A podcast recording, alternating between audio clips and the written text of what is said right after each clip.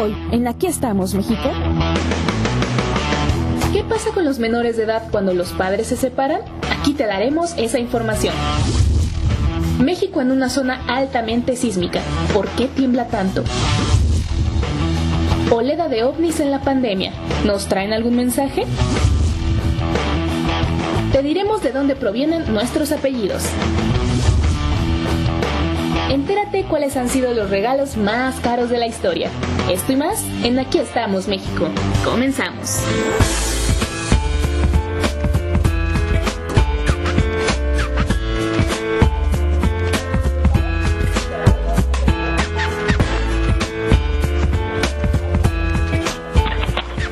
Hola amigos, ¿qué tal? ¿Cómo están? Les saluda su amiga amigo hoy.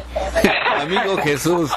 Es que estoy leyendo las notas que voy a dar y ahí salió Lapsus Brutus. Pero bueno, no, yo estoy muy seguro de lo que soy. Sábado 15 de agosto, semana número 33, día 228 falta por transcurrir 138 y hoy se festeja la Asunción de María Virgen. Amigos, ¿qué tal? ¿Cómo están? Mon, Moni, Vane, Mari, Shirley, muy buenos días a todos.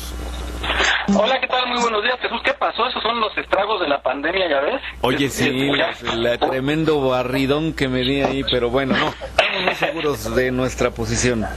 No importa, nadie, nadie te escuchó, Jesús. Oye, este, por ahí, y así, Shirley está tratando de entrar por ahí para que la aceptes. Este, buenos días, eh, gente que nos escucha, son 10 de la mañana con 6 minutos y rápidamente eh, les damos seguro la bienvenida a nuestras compañeras. Naomi, buenos días. Hola, muy buenos días, espero estén teniendo muy bonito día. Te escucho muy contenta, muy alegre, con mucha batería. Fuiste a recargar batería, ¿no? sí, recargué batería. muy bien. Pues bienvenida. Eh, Mon, buenos días. Hola, buen día, bonito día a todos. Ya me dijeron que andas en la alberca, ¿eh? Que tú lo estás transmitiendo desde una alberca ahí con una foca al lado, tu coco, tu palmera. Sí, algo así. Eso, muy bien, muy buen día. Eh, Mary, buenos días desde Puerto Vallarta. Hola, ¿cómo están todos? Saludos desde acá, con el calorcito rico. Muy bien, tú, junto a tus jirafas y cocodrilos y Muy bien, Vane, integra Vane, le damos la bienvenida oficial ya con todos los, compañeros. Vane, buenos días. ¿Qué tal? Good morning por la mañana, ¿cómo estamos? Eh, muy bien, aquí con mucho ánimo, llevándole mucha información a la gente que se conecta. Y pues nos falta Shirley, no sé si ya está. Buenos días, Shirley. ¿Ya, ya, ya ando por acá. Buenos días a todos, ¿cómo están? Muy bien, por ahí tengo tengo un chisme de Shirley, les voy a contar lo que nos pasó en la semana. Bueno, pues bienvenida. Eh, muchachos y muchachas, pues bueno, eh, seguimos con por una semana más en semáforo naranja. Eh, no ha habido pues cambios significativos. Yo lo que veo en la calle es lo mismo, gente sin tapabocas. Por ahí hubo un video, no sé si lo vieron, de que estaba muy, muy bueno, por cierto, estaban bailando la chona, pero me di cuenta que casi nadie traía tapabocas ahí en este central de la semana, esta semana que corrió. Y bueno, pues platíquenme, platíquenme cómo va por ahí en cuestión de, de la nueva normalidad en trinchera? Vamos a empezar por la más pequeña, Naomi. ¿Cómo va por allá? Yo por aquí ya veo todo muy normal. Bueno, no normal, sí, ya la gente lo ve como normal, ya sale sin cubrebocas, ya sale mucha gente, ya hay mucho tráfico. Ya yo veo como si ya fuera, o sea, como si ya la gente no le importara.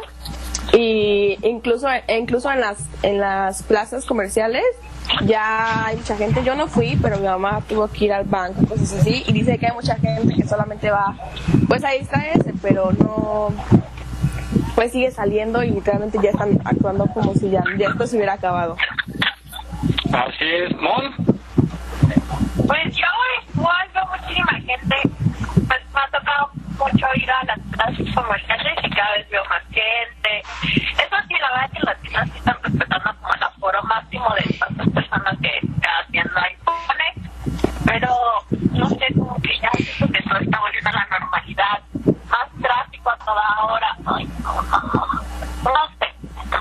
Sí, la verdad. No, no, no, y, y, yo que te conozco, pues sí, vamos con, con mucho, este, pues eh, eh, cierta incomodidad, ¿no? Y coraje de que no salemos parejos todo. Yo creo que si nos hubiéramos aplicado desde el principio como lo pedía la autoridad, ya estaríamos en fase amarilla. Pero bueno, esperemos que tome buen camino.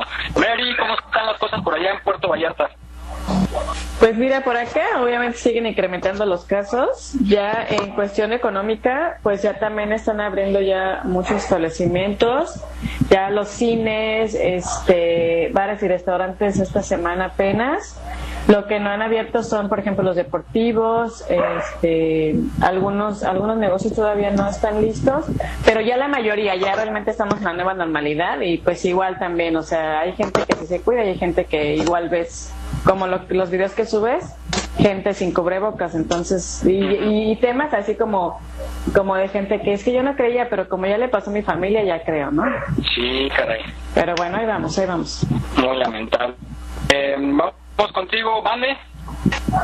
Hola, pues miren, ¿qué les platico? Yo estoy en, en el Estado de México, en el municipio de Cateponc, y acá eh, pues la verdad es que no más no baja, ¿no? Dicen que ya estamos en, en semáforo naranja, pero los casos se siguen sabiendo que están en incremento, eh, los casos que siguen en los hospitales, entonces no me, no me cuadra el semáforo con lo que yo veo.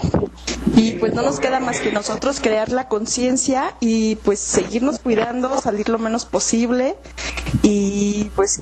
O sea, creo que está el cuidado en cada uno, ¿no? Yo también desde un principio les dije, denos 15 días a todos, a todos, encerrados en sus casas y va a ser más fácil aguantar la economía 15 días que meses, pero pues no, no entendemos si seguimos, seguimos sin, sin las precauciones que nos dicen, ¿no?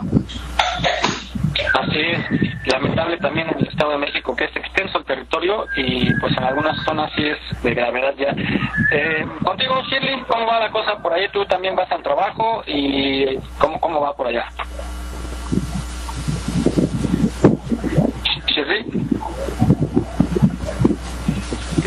Creo que se nos desconectó. Este, bueno, pues así han sido las cosas. La nota buena que... Ah, ya, ahí está, ahí está, ahí está. Ah, te preguntaba, Chile, ¿cómo va por allá en donde tú vives? ¿Cómo va esta cuestión? Sí, yo vivo en, las, en el sur de la Ciudad de México. Eh, estoy muy cerca de, del trabajo de TV Azteca y sí, es súper complicado, como que hay muchísima gente que sí se cuida con careta, con, con cubrebocas y todo, pero no sabría decirte si es más que la que no se cuida. O sea, sí creo que hay un nivel muy grande en cuanto a número de gente que no está haciendo caso a las medidas ni de distancia, ni de cubrebocas, ni de, de, usar gel y ese tipo de cosas, ¿no? Es muy complicado porque te da como hasta miedo salir a la tienda o poder llevar a tu hija al parque para que se despabile un poco. Es complicado, es muy complicado porque mientras la gente no lo termine de entender no vamos a salir de esto. Así es, sí, bastante, bastante complicado y riesgoso también. Yo he visto por ahí muchos videos que le reclaman a la gente y se pone muy agresiva y parece la ley de la selva esto. Bueno, la noticia buena decía que en Campeche ha sido el primer estado que cambió a fase amarilla y pues eso es bueno, eso es bueno, ojalá siga ese, esa tendencia hacia los demás estados y regresemos ahora sí la, a la, pues, a la nueva normalidad, pero ya más seguros. Yo vi un video, no sé si lo vieron ustedes, por ahí lo subí a la página de Estamos México en Facebook, de en Celaya, Guanajuato, que hubo un operativo en donde subían al transporte público y, y si no traías tu cubrebocas te bajaban. Lo triste de este video es que fueron a dos personas, dos adultos mayores, que, bueno, me, dio mucha tristeza que alguien no tuviera un cubrebocas ahí que se lo pudiera regalar, donar y explicarle, porque hay veces que mucha gente también vive ajena a la información, ¿no? Mucha gente hasta ahorita parece mentira, pero hasta ahorita no está ni enterada de qué es realmente lo que está pasando, porque no tiene acceso a la información, vamos, o no le interesa, ¿no? Vive su vida, no le interesa. Y bueno, el chiste es que bajaron estas dos personas, eh, muy doloroso, pero a la vez que bueno, ojalá eso se hiciera a nivel nacional, ¿no? Que, si no trae, como aquí se trató de implementar en el metro, y sin embargo pues a la gente le valió, luego resulta que derechos humanos defendía y que no podían este, sancionarlos, etcétera. Pero bueno, cuando se dan cuenta que es por salud, ya les cae el 20, como como decíamos nosotros los, los grandes, ¿no, Jesús? ¿Te acuerdas de esta frase de nos cae el 20? Al ratito explicamos la razón de por qué lo decíamos. Yo creo que Vane también sí conoce la historia y las demás chicas. Con la, con la juventud, oye. Sí, caray, pero les vamos, ahora te dicen, no me cae el Bitcoin. bueno, vamos a, situación y los tribunales pues ya regresaron a sus labores, que también había bastante saturación de, de gente que iba a hacer trámites. Y en base a esto, fíjense que a mucha gente ya le urgía porque los trámites de divorcio era lo que lo que se estancó un poquito ya después se habilitó el sistema virtual para hacer el trámite pero qué pasa cuando hay un proceso de divorcio y hay menores de edad platicamos con Lizzie nuestra nuestra amiga colaboradora y nos da junto con eh, un compañero que tiene ahí en su en su institución una breve plática sobre qué pasa con los menores en caso del divorcio de los papás. Vamos a escucharlo, por favor. Una guardia y custodia es el lugar en el que el niño va a permanecer bajo el cuidado de alguno de los padres o también puede ser eh, de manera conjunta, que sería la custodia compartida. Es quien se va a hacer cargo de atender al niño, de darle seguridad y de procurar su bienestar, eh, digamos, la mayor parte de manera física. Aquí me gustaría hacer la anotación de que culturalmente se le da la custodia a la mujer.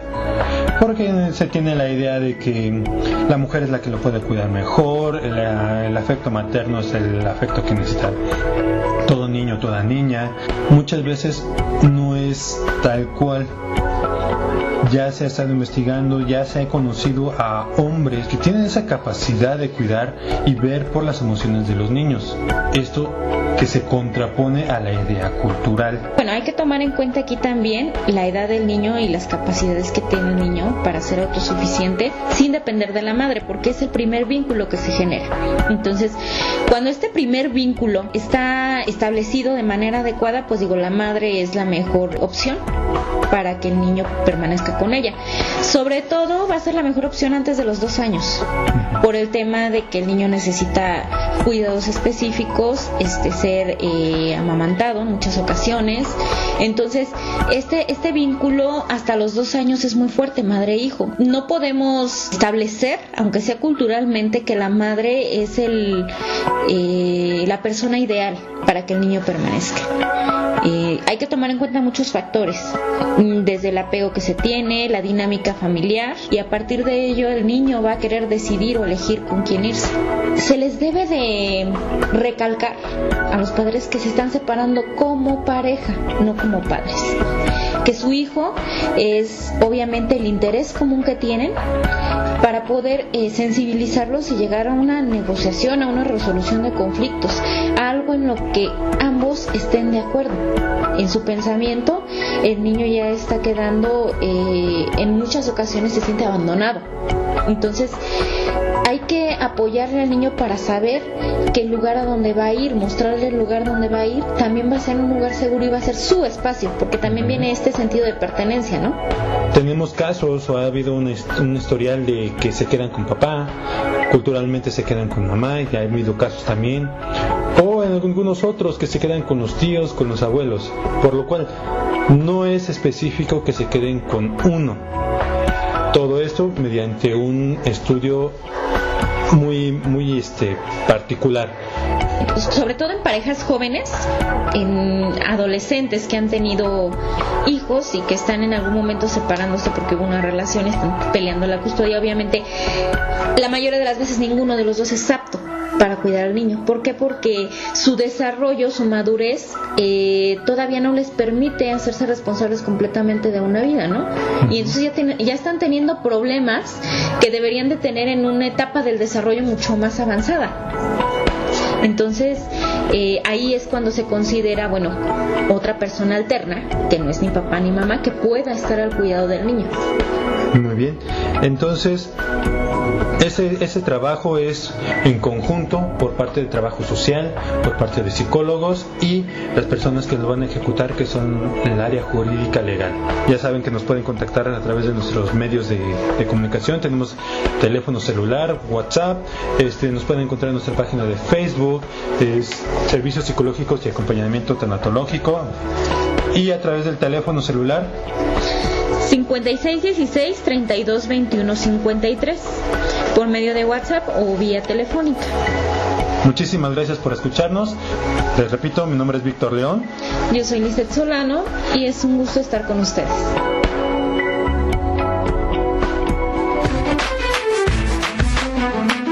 Estamos, México. Esperamos sus comentarios a nuestro WhatsApp 56 294 1459. 56 294 1459. Continuamos.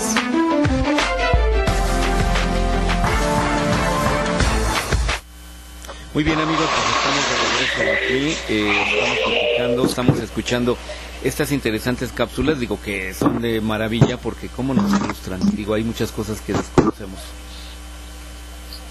Bueno, pues esto de, de los divorcios, perdón, hablando de los divorcios, eh, qué triste, ¿no? Porque, pues a fin de cuentas, como, como decía ahí nuestra compañera, que el eh, ahora sí que el compromiso es para siempre, ¿no? Cuando hay pequeños, porque ahora sí, como dice la frase, no van uno, uno como sea, pero los chamacos. Y, pues bueno, es, es el, hay que pensar muy bien y hacer una familia, conciliar y este pues bueno, para, para beneficio de todos. Eh, oigan, no, no, no tocamos el tema hace rato de la vacuna, que ya hay una vacuna rusa, ¿no, Jesús? Así es, pues el presidente de la Unión no ya no es Unión de Repúblicas Soviéticas de Rusia, pues eh, lanzó una vacuna y ya la están casi casi a punto de este eh, de aplicar también en, en América Latina a través de Carlos eh, laboratorio AstraZeneca y Argentina. Pues, hicieron un plan también que ya está casi que al 40%. Ok, yo, yo soy un poquito escéptico en, en esto de, la vacuna para Latinoamérica. Ojalá se haga, digo, por el bien de, de, de todos, ¿no? De todas las naciones. Eso sí sería histórico, que, que se done, se done pues, cierta cantidad de dinero, se, se hagan alianzas en pro de la humanidad, de la salud. Yo creo que sí va a tener un costo, quizá no económico para cada quien, pero bueno, los empresarios que están aportando ahí eh, tendrán algún beneficio, ¿no? Y bueno, se debe de agradecer esta labor. Está, vamos a explicar bien, o sea, él está poniendo el dinero para la producción, pero falta, falta saber que funcione esta vacuna, faltan las pruebas, él, él está dando como que no sea un impedimento la, el dinero para que se produzca, pero una vez que esté autorizada, entonces falta algún tiempo, falta eh, practicar y, hacer pruebas y confirmar, confirmar que efectivamente sirve. Y si esto se logra, pues bueno, se, se va a distribuir a través de Latinoamérica y eso sí es histórico. ¿Ustedes qué piensan, chicas, rápidamente? Ahorita, si les dijeran que ya hay una vacuna, como el caso de, la vacuna rusa, que incluso Putin la, la aplicó en su hija, eso es mucha confianza, esa sí es confianza de, familia. ¿eh? ¿A ustedes la pondrían? A ver, Naomi. Ay, yo sí, yo sí me la pondría, ya, ya estoy esperando el momento en el que salga. Estoy harta de este, de este virus. Yo sí me la pondría, pero creo que primero se la pondría a alguien más. ¿Cómo te fue? A tu ex, ah, a, a, tu ex. Póndela y ya me avisas. A la vecina que te caiga mal, ¿no? Sí. Bueno, este Mon. Yo no sé. No sé. Pero ahorita, ahorita, a ver si ahorita te hablaran, te dijeran, a ver, hay 100 vacunas para, para los empleados de tu empresa. ¿Te apuntas? a ver, este, Mary. Yo, yo no, yo me esperaría un tiempo hasta que ya esté súper confirmado que realmente es una vacuna y, y pues no, ahorita no. sí me esperaría un poco, la verdad. Shelly. Se confirma. Sí, yo también me esperaría que ya, ya sea 100% segura. Ahorita no me podría arriesgar porque además estoy dentro de un grupo vulnerable que es eh, las personas asmáticas, entonces no, yo la verdad no, no me arriesgaría a que no funcionara. Exacto. ¿Vale? Pues mira, considerando que el hecho de que ya la pusieran en los centros de salud, ya la pusieran a la venta o como sea este a llegar con la comunidad, es porque ya hubo una serie de pruebas, ya hubo los laboratorios, ya está autorizada, entonces sí, sí me la pondría. Ah, ¿Sí? yo también me esperaría un rato más, ¿no? Eh, ver a los vecinos, a las ex, a ver cómo les cayó y ya de ahí ya vería. Ratones de laboratorio va a ser un grupo de puros ex galanes. Oye, sí, eh, vamos, a, ir armando el grupo del laboratorio. Hay que postularlos. Bueno, ya, de todos modos nos vamos a ver en el más allá todos. ¿Para que mejor hagan? pero, pero no tan pero ¿Para qué nos adelantamos? Sí, no tan rápido, no tan términos? no, pero de cuentas allá van a arreglar cuentas. Este, al final, al final, o sea, podemos seguir viviendo con las medidas, o sea, nos podemos esperar y vivir con las medidas con las que hemos estado viviendo ahorita. No, no, ya, O sea, no, la sana distancia, el cubrebocas y eso que no, o sea, no te cuesta hacerlo tampoco. Hay un dicho que dice que a todo se acostumbra uno menos a no comer. Pues sí, ¿ya cuánto tiempo llevamos? Ya vamos para el medio año. Ya que más terminar el año con esto. Ajá, exactamente. Sí, yo también tengo esa idea. Ay, no. Pero ya cuánto falta, llega septiembre y ya termina el año. Perfecto. Sí, no es, que sea esperanzador ni que, ni que sea como de, pues ya no importa, no, pero pues finalmente falta, o sea, es una realidad que falta mucho tiempo para que sea este, una vacuna 100% o que ya esté autorizada. Efectiva. Eh, ajá, exacto, efectiva. Oiga, pero nos estamos robotizando, ya está. Fíjese que estaba viendo una, una ahí en un grupo de, de, personal para televisión y radio y producciones, etcétera, y anexas, donde se pedía ya gente que trabajara desde casa y eso está bien. Obviamente los sueldos son menos, pero es un beneficio, ¿no? Para los que nos dedicamos a, la producción, trabajar desde casa y, dar los tiempos. Digo, ahí es como que se pone un horario, pero creo que muchos, muchas empresas van a trabajar así ya, pero sí creo que nos estamos robotizando. Pero bueno, vamos a pasar a otro tema, eh, pues no muy cómodo para algunos, y se trata de los sismos, señores. México está en un país, perdón, en un terreno altamente sísmico y últimamente pues sí nos hemos llevado algunos sustos. Como decía Jesús hace rato fuera del aire que eh, esos jóvenes son la generación que ha vivido cosas pues más fuertes en poco tiempo y uno de esos fue el sismo del 17, ¿no? De septiembre del 17. Que curiosamente fue, ¿cuántos años fue después del del 40, ¿no? Se dice que cada 40 años está temblando fuertemente.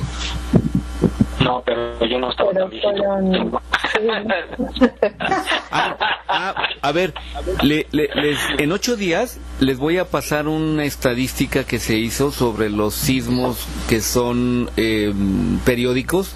Entonces alguien que no tenía nada que hacer sacó cuentas y hizo ajustes y sacó una tablita. Entonces las voy a, las vamos a hablar dentro de ocho días de eso.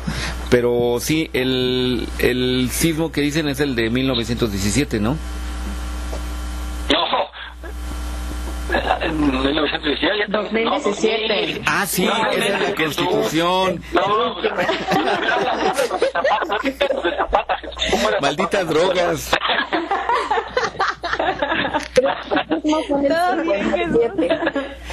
No, a ver, ya, orden, orden. ¿Qué está sucediendo hoy? Algo, algo está sucediendo hoy con él. A mí, algo. Ya te perdimos, Jesús. Ya me perdieron. Te perdimos desde que entramos al programa. No, tienes la reencarnación de Jesús, seguramente. Bueno, a ver, fue en septiembre de 2017. ¿Ok?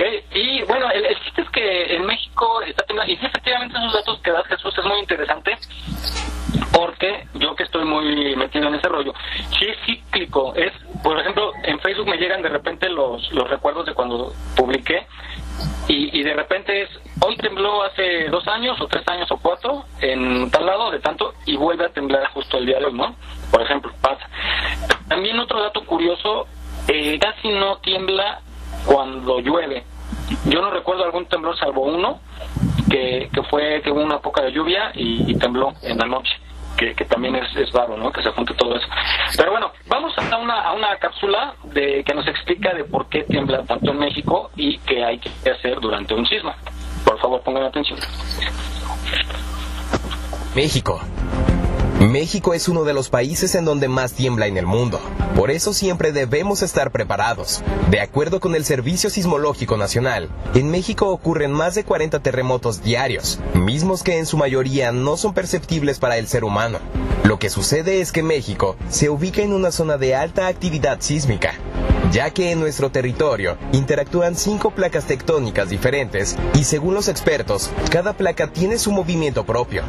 En el norte estas placas se desplazan 3 centímetros cada año y en el sur la cantidad aumenta hasta los 7 centímetros. Otra razón por la que el territorio mexicano es afectado constantemente por sismos es porque forma parte del anillo de fuego del Pacífico, una área ubicada en ese océano y donde se encuentran la mayor parte de los movimientos sísmicos y volcánicos de todo el mundo. Entre los países que podemos encontrar en esa región se encuentran Argentina, Estados Unidos, Rusia y Japón, solo por mencionar algunos. Según datos del Instituto Geológico de Estados Unidos, en el mundo ocurren más de medio millón de temblores anualmente, de los cuales alrededor de 100.000 serán lo suficientemente fuertes para que los humanos podamos sentirlos, y solo 10 causarán daños significativos. A continuación unos consejos que te ayudarán a sobrevivir en caso de un terremoto. Durante un terremoto, en la medida de lo posible, conserva la calma Reaccionar adecuadamente puede marcar la diferencia y mantenerte a salvo a ti y a todos aquellos con los que te encuentres. Aléjate de objetos que puedan caerte encima como ventanas o espejos. Mantente en posición fetal a un lado de muebles o estructuras resistentes verticales, las cuales no se aplastarán por completo y dejarán un espacio vacío conocido como el triángulo de la vida. Si te encuentras manejando, asegúrate de orillarte en un área donde no haya postes ni estructuras cercanas que puedan derrumbarse. Mantente dentro del auto y enciende las luces intermitentes. En caso de que estés en el exterior, dirígete a un área plana que esté libre de postes, edificios o árboles. Y busca alguna estructura fuerte que te permita adoptar la posición del triángulo de la vida. Ten en cuenta que después de cada temblor existen réplicas que podrían llegar a ser más fuertes que el original. Así que mantente alerta y permanece en el mismo lugar. Si estás en casa, apaga los interruptores de luz y cierra las llaves de agua y gas, ya que podría haber daños en las tuberías, resultando en una peligrosa fuga. Si vives o te encuentras en un edificio, usa solo las escaleras y pase lo que pase, no utilices el elevador. Si quedaste atrapado y sin poder moverte, trata de hacer ruido para que los paramédicos puedan rescatarte. Medidas preventivas. Identifica todos aquellos objetos que puedan convertirse en un peligro durante un terremoto, tales como cuadros, espejos, lámparas, macetas colgantes, etc. Y colócalos en un lugar donde no puedan caerte en caso de ocurrir un sismo, o bien, asegúralos con tornillos a la pared. Mantén en un punto clave un botiquín de primeros auxilios, linternas, un maletín con todos los papeles importantes como escrituras, actas de nacimiento y certificados entre otros. Y por supuesto, agua embotellada junto con comida enlatada.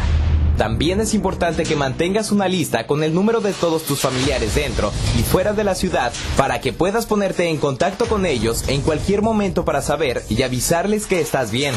Conoce dónde y cómo cerrar las llaves de agua, gas y el paso de electricidad e identifica las salidas de emergencia de tu casa, oficina o escuela. No olvides seguirnos en nuestra página en Facebook. Aquí estamos, México. Continuamos.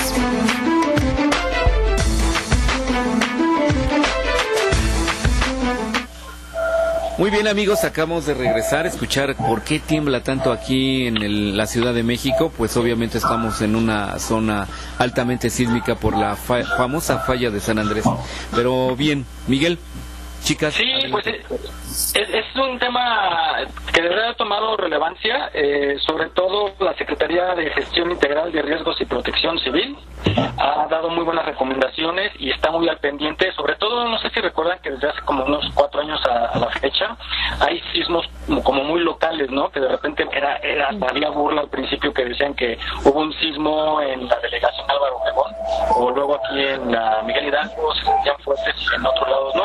Entonces algo está pasando en la Tierra, pues se está acomodando, no es como para espantarse, es como para aprender y conocer cómo se comporta la Tierra vivimos en un planeta que está girando y que se está acomodando y que también le afectan muchas cosas que hace el humano. Pero yo quisiera preguntarles a cada uno que si tienen algún plan de acción con su familia en casa, cómo han vivido cuando han sido estos sismos. Eh, a ver, vamos a empezar por la niña Naomi. Naomi, ¿tienen algún plan o algún protocolo? Ah, pues en realidad yo soy la que casi siempre sale primero o la que escucha, entonces yo como estoy hacia arriba, pues paso, salgo y le empiezo a tocar a todo el mundo y le digo, bajen, está temblando. Y este, y pues no, en realidad solo salimos y pues ya salimos al patio y nos esperamos ahí en una zona donde no hay como tantos cables ni tantas casas y así. Y pues ya ahí esperamos a que, a que pase todo. No tenemos como algo en específico que hacer más que salir huyendo. Muy bien. ¿Mon? ¿En serio? Está muy difícil hacer algo. ¿Piso 22? No inventes. Wow. Entonces nada más, este... Bueno, ¿y a ti te dan miedo los sismos? Sí, en pues,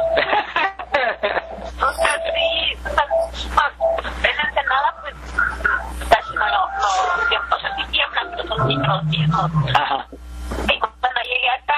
Primero que sentí fuerte fue en el 2013 y estaba en la Roma y sí se sintió y veía cómo se movía el pavimento y todo, y yo, ah. Pero el de 2017, la verdad, mm, fue muy feo, muy, muy, muy feo y desde ahí sí ya le tengo pavor. ¿Estabas en casa en el 2017? No, estaba en el centro histórico. Uy, peor, peor. Ajá. Muy bien. Eh, Ma- Mary, Pues cuando vivíamos allá sí teníamos pues igual nuestro punto de reunión y bueno, bajar tranquilo. Re- regularmente el que me tranquilizaba era mi marido porque sí me ponía muy nerviosa, pero ya bajando, bajando pues ya más tranquilos, esperando ya sabes las llamadas de las familias eh, para ver cómo estaban y todo. Y de hecho cuando llegamos aquí a Vallarta, como al mes, tembló aquí en Vallarta y yo dije, ¿cómo estamos huyendo de los temblores? Y de la inseguridad y, y llegamos No, a tiembla pues no. y llegamos y a la semana agarran al hijo del Chapo aquí entonces Entonces, dando la eras tú, bienvenida. eras tú Ni uno ni. Salitre. ándale gracias ¿Por qué no te vas a las islas Fiji y ya? ya sé Hay terrenos muy baratos por allá, por si quieres. Shirley, Pues nosotros no tenemos como un plan de acción como muy marcados, pero digo, no, no es muy grande aquí. Entonces, pues lo único que hago es agarrar a mi hija, depende de la hora y así, agarrar a mi hija, envolverla en una cobija o lo que, o lo que encuentre. Este, y salirnos aquí a- afuera hay un punto de reunión en donde todos los vecinos nos, nos, nos colocamos cuando suena la alerta y esperar a que, a que pase un rato y ver cómo hablarle a todos nuestros familiares para ver cómo estamos todos y ya realmente no pero yo sí me pongo muy nerviosa igual este, y mi esposo es el que también me tiene que tranquilizar porque yo así casi casi agarro a mi hija así como como si fuera no sé un bulto así rápido para tranquila todavía tienes tiempo porque ta- tampoco es que tengas que bajar así 20 mil pisos y no pero me da muchos nervios sobre todo por mi hija yo creo porque es como bueno, complicado hacerla correr y así porque no entiende todavía. Claro. Vane, Pues mira, eh, nosotros ya, mis niños ya corren, entonces es nada más cuando escuchamos alertas sísmicas que sí nos ha tocado escucharla aquí cerca, es va a temblar, bájense todos, yo tengo sí una maleta con todos los documentos este juntos y es lo único que me bajo, ¿no? Me gustaría hacer todo este plan de la mochila que dicen que deben que debemos de tener, sí es buena idea implementarla porque no sabemos hasta qué desgracia nos vaya a tocar. Pero yo les puedo decir que miedo, híjole, sí estoy bien loca porque no me da. Es al contrario, una sensación que me gusta. Entiendo esta, es- en serio, es un grado de que entiendo que, o sea, qué mala onda que tengamos que pasar por esas desgracias que suceden, pero yo me refiero al movimiento, ese movimiento de tierra, digo, qué padre, o sea, el- o sea, el poder de la tierra, ¿no? El poder de lo que hace la naturaleza. ¿no? El cómo nos puede mover, el cómo se puede organizar y valiéndole gorro lo que nosotros hagamos, digamos, dijo que qué poderosa es la naturaleza y es una sensación. Entiendo que vienen las consecuencias y eso sí no lo deseo, pero nada, ¿no? Pero esta sensación del movimiento de la tierra, yo digo, qué chidos, es como que me, como que me conecto con ella, ¿saben? Jesús. Muy bien. Pues sí, ¿y Jesús? Pues yo no tengo plan tampoco, es, voy a, no, eso sí, no empujar, no gritar, etc., pero trato de... Di la verdad. No, sí, en serio. Este, trato de salir eh, lo más pronto que pueda. Si puedo ayudar a alguien, órale, vámonos. Pero sí, primero mi integridad, así, sin gritar y sin correr y sin empujar. Yo ya, yo ya me acordé de algo más que hago. Cargo a mi perra y me la saco.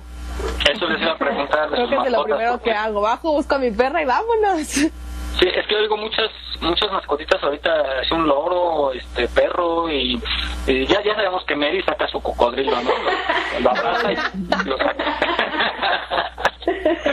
bueno, este pues yo les podría decir que, que yo igual que Vane no no me da favor, eh, sí me preocupa porque pues cada vez son más fuertes y, y estoy muy metido en esa cuestión de protección civil y todo este rollo. Sí tengo mi maleta, yo sí les recomendaría que, que tomen en cuenta sobre todo cada familia es diferente evidentemente, cada familia tiene sus, su forma de vida y sus necesidades. Si en casa tienen algún adulto mayor que tome insulina o que tome algún medicamento, hay que tenerlo a la mano una maletita y también de este gel, gel para conservar las cosas frías por si se va la luz, poder conservar su medicamento. Y sí pensar, ¿por qué salimos? O sea, salimos porque nos da miedo, ¿no? Y nos da miedo a que se caiga la construcción. Pero también hay que evaluar a dónde vamos a salir, porque si vamos a salir a donde caen cocos, como en el caso de Vallarta, ¿Dónde hay cocodrilos? no, con cocos de palmera, me refiero. Sí. Entonces hay, hay que hay que evaluar, ¿no? Que, que sea un lugar realmente seguro.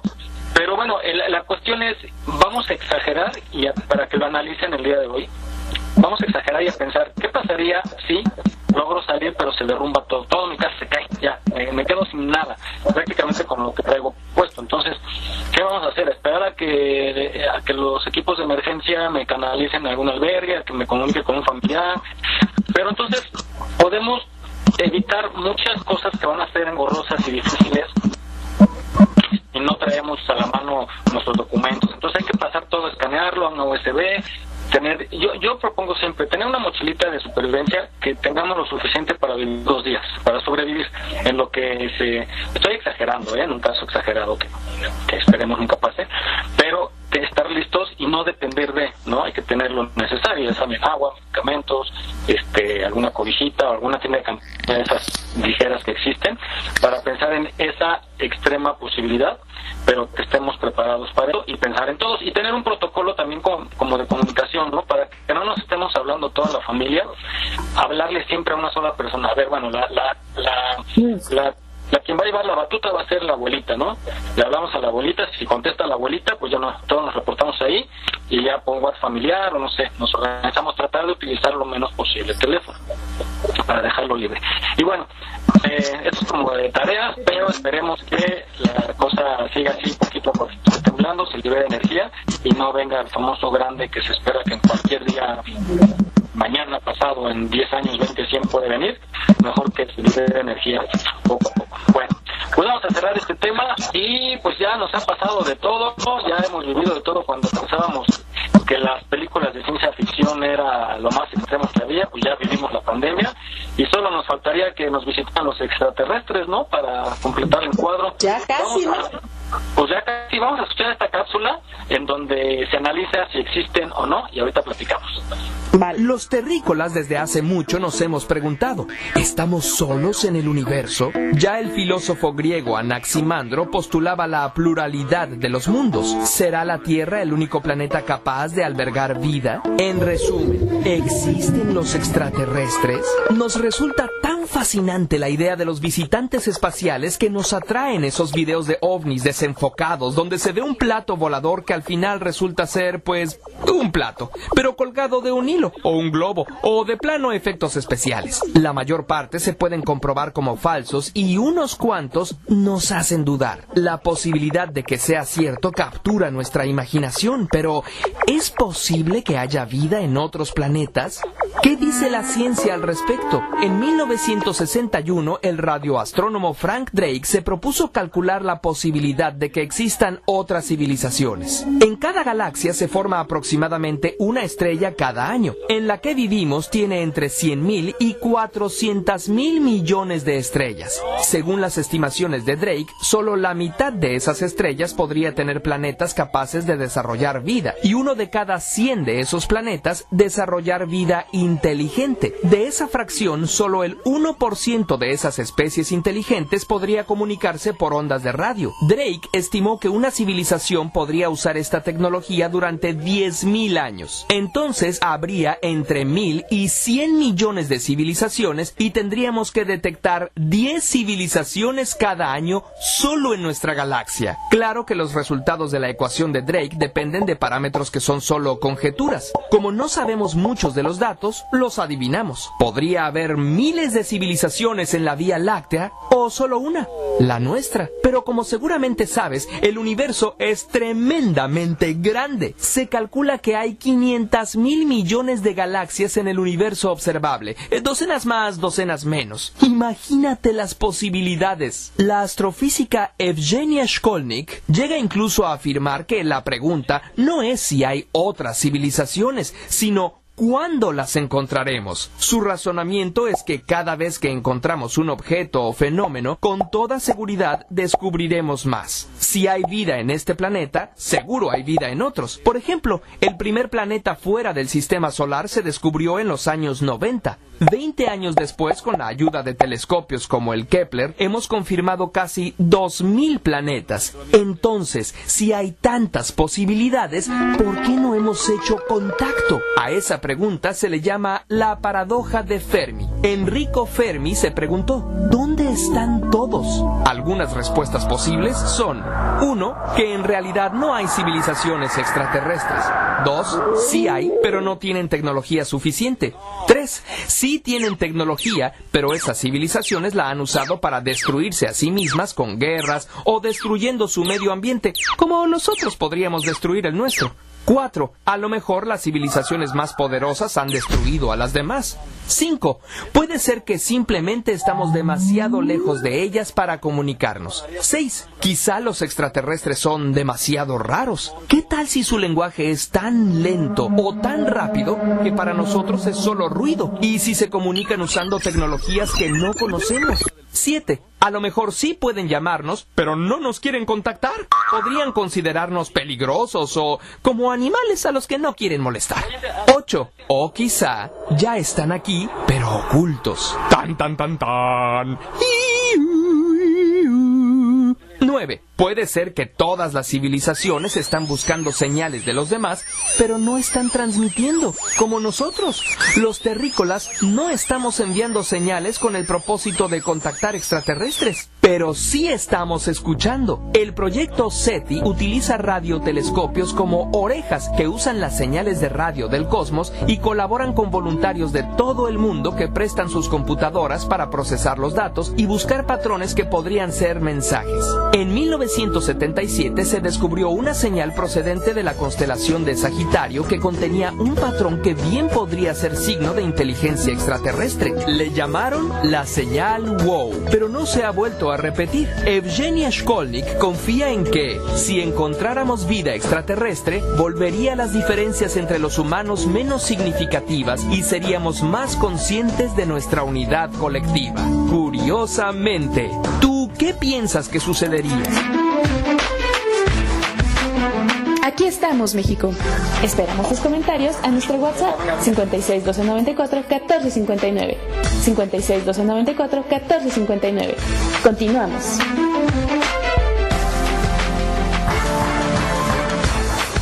Muy bien, pues eh, los extraterrestres casi están entre nosotros, nada más es cosa de que se manifiesten.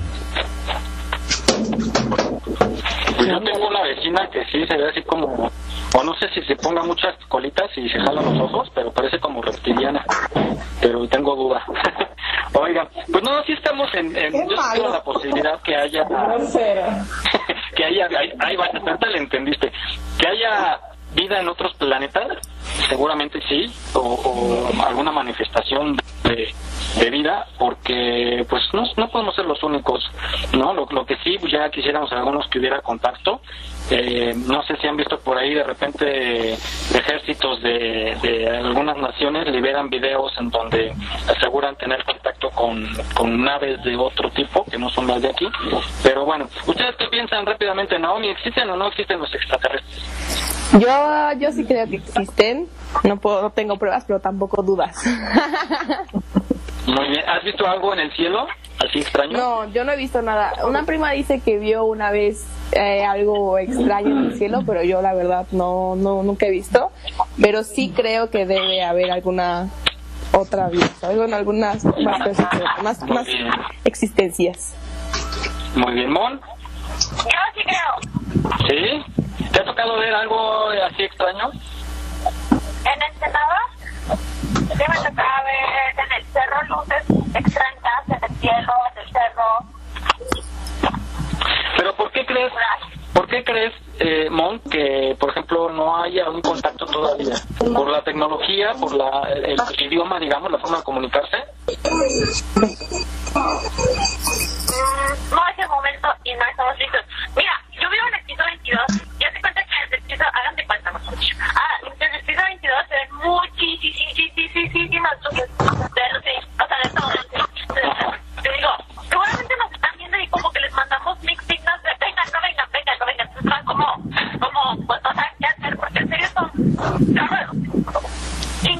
no, no, no. Y digo, no manches, o sea, están confundidos, los confundimos todo el tiempo. Ya. ¿Cómo, cómo se verá, no? Desde arriba, ¿cómo verá nuestra ciudad? Está llena de foquitos, a pensar que son naves. No, son bien raros, o sea, Muy bien. ¿Eh, Mary? Pues mira, yo no he visto nada nunca, la verdad. No soy totalmente escéptica, pero nunca me ha tocado nada. ¿Pero crees o no crees? Día, a ver si un día toca a tu, a tu... Ah, no, pero eres casada. No, olvídalo. A ver. ok, a ver. Shirley. Yo sí creo que hay, nunca me ha tocado ver, este, pero, pero me gustaría ver. Sí creo que hay, porque se me, más bien se me haría increíble que en tan grande universo y tan infinito no pudiera haber otro, este, otro planeta con vida, ¿sabes? Un solo planeta, como una- un puntito en todo el universo, se me haría increíble más bien que no fuera así. Yo más bien creo que sí hay, no Sí, sé por qué no. con- No sé por qué no ha habido contacto. Bueno, ¿por qué no ha habido contacto oficialmente? Porque hay muchas cosas que igual que saber. Pero que me haría increíble que no hubiera. Claro, y, y además sería como una, contigo, como una experiencia pues única, ¿no? El tener ese contacto y, y sobre todo si fuera en son de paz y de intercambio, pues, sería padrísimo. ¿Vale? Sí, yo coincido con eso. O sea, ¿por qué nos creemos tan únicos en el universo que somos los únicos humanos? O sea, cada quien debe de tener en otras galaxias otro planeta Tierra, ¿no? Con otros humanos, con otras desa- con otros desarrollos este, tecnológicos humanos. Como, ¿por qué nos sentimos únicos? Yo también coincido que hay algo. Debe de haber algo más por ahí que todavía no, no, lo, no lo tenemos como palpable, seguro. Pero sí, no nos sintamos tan únicos. Pues no, y, y sobre todo hay testimonios de muchas mujeres eh, alrededor del mundo donde aseguran haber sido abducidas y embarazadas, por seres de otras galaxias. Ahí pues ahí sí, a algunos sí se les cree, a otros no se les cree, pero pues sí aseguran, ¿no? Aseguran que, que han visto, han tenido esa experiencia y, y son similares los testimonios, ¿no? Bueno, yo sí creo un poquito. Jesús, Mm, yo también creo que no estamos solos. debe de haber en otra galaxia eh, tan grande que es el universo que sí debemos de estar acompañados por alguien más. Muy bien, yo igual, igual siento que sí. Y pues yo tuve la oportunidad, he tenido la oportunidad de haber grabado ya varios objetos extraños en el cielo. Y eh, me tocó en el, una chancla voladora. En el, en el eclipse de 1991, del 11 de julio del 1991, del eclipse total que se oscureció en la Ciudad de México, bueno, todo el territorio, eh, tuve la oportunidad de grabar y justamente ese video sale en los, la colección que tiene Jaime Maussan, especialista en videos de ovnis, y salgo ahí en entrevista y sale mi objeto y, y bueno, en vivo más bien. Y curiosamente, cuatro compañeros de la empresa donde trabajaba también grabaron el punto y es, increíble porque cuando le haces acercamiento a la imagen real se ve ventanitas, pero igual es un efecto de pixelaje, no sé, pero sí se ve muy extraño. Yo no me di cuenta cuando grabé, yo veía un puntito en medio de la luz del sol. Y yo decía que era que era este, una luna o una nube algo no yo lo grabé así y resulta que alguien vio mi video y le dijo a y pues ya se lo llevé trabajamos ahí cerca y este y pues asegura que, que era la nave que vio en ese eclipse del 91 bueno pues bueno ya esperemos que cuando sea abierta ya este contacto sea en son de paz y pues justamente en esta época de pandemia se vieron varios avistamientos. Vamos a escuchar un recuento de en dónde se vieron estas naves extrañas y, pues es como señal de que si están vigilando, observando, acompañando o queriendo tener comunicación. Vamos a escucharla. El misterio es algo con lo que trabajan los que supuestamente ven más allá de lo normal mentalistas, psíquicos, magos, adivinadores de toda la haya, brujos o chantas. Justo en pleno desarrollo de la pandemia, la NASA liberó a la prensa videos que muestran, según los científicos, fenómenos aéreos inexplicables.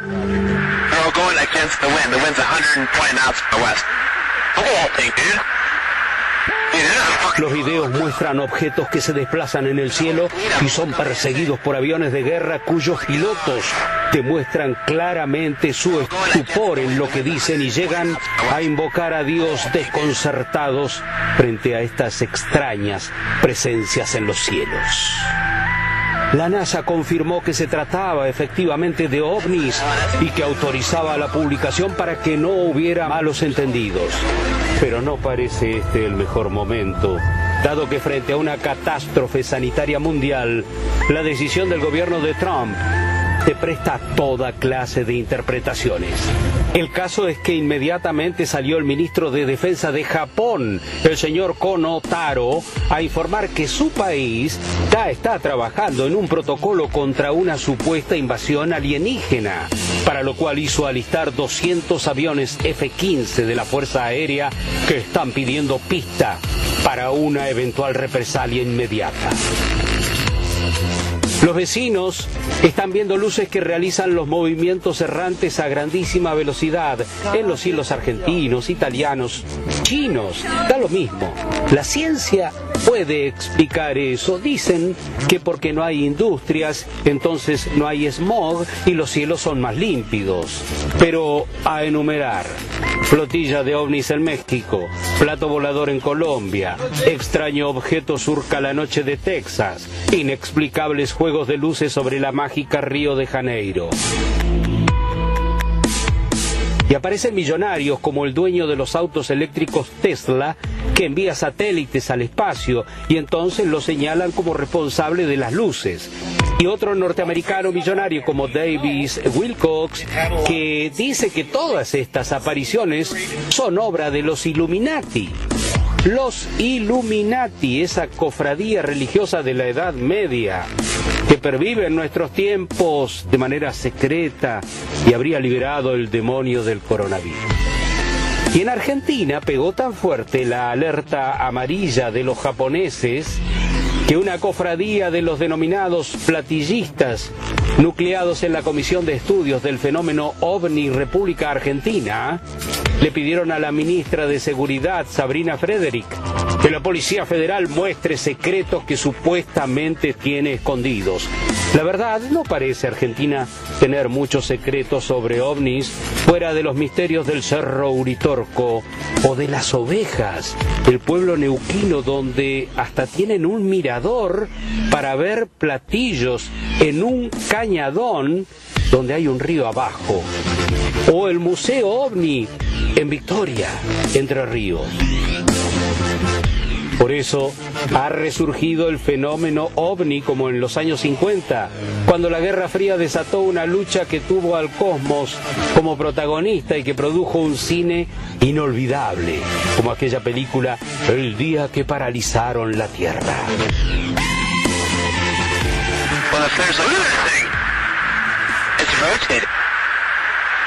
Pero la NASA puso en juego a este protagonista, a los ovnis del pasado, a las cosas paranormales en medio de este verdadero ataque del COVID-19, sin rostro, inmaterial, invisible o casi. Por eso, más allá de esta oleada de platos, uno tiende a imaginar que cuando todo se normalice, ya dejaremos de ver ovnis y de pensar en estas cosas inexplicables. ¿No es cierto? Y aquel mundo que conocimos sigue siendo el mismo, porque ahí está el tema. No. Aquí estamos, México. Esperamos tus comentarios a nuestro WhatsApp 56 294 1459. 56 294 1459. Continuamos.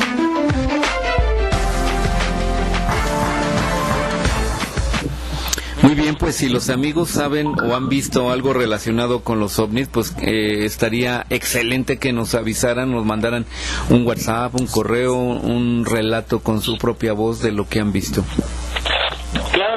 A darles la eh, vía de comunicación. Nuestro WhatsApp es 5612 94 14 59. 5612 94 14 59. Son 10 de la mañana con 59 minutos. Estamos escuchando Aquí estamos México. Y pues bueno, muy curiosa esta, esta capsulita. Esperemos pues que eh, ya haya contacto y tengamos eh, acceso a otras tecnologías, otra civilización. Bueno, pasamos a otro punto. Este, quiero les voy a comentar una anécdota, muchachos. De modo así que te voy a balconear. Fíjense que en la semana les pedí, les pedí que me mandaran dos fotografías para, para publicar que ya, que ya se, se incorporan al programa. Y le digo a Shirley, mándame dos fotografías pues me dice, espérame, en unos minutos te la mando, ¿no? Y de repente me empiezan a llegar fotos de panqués, de panecitos, de pasteles, y yo dije, pues la veo muy cambiada, ¿no? Este, lo que pasa que como ella está, como nos platicó que está haciendo sus pastelitos muy ricos, este, y, pues le había pedido también que me mandara sus fotos para, para empezar a promoverlos por acá, pues yo creo, ella pensaba que yo hablaba de los pasteles, yo le pedía de fotos de ella, ¿no? Para su perfil. Yo no ve negocio.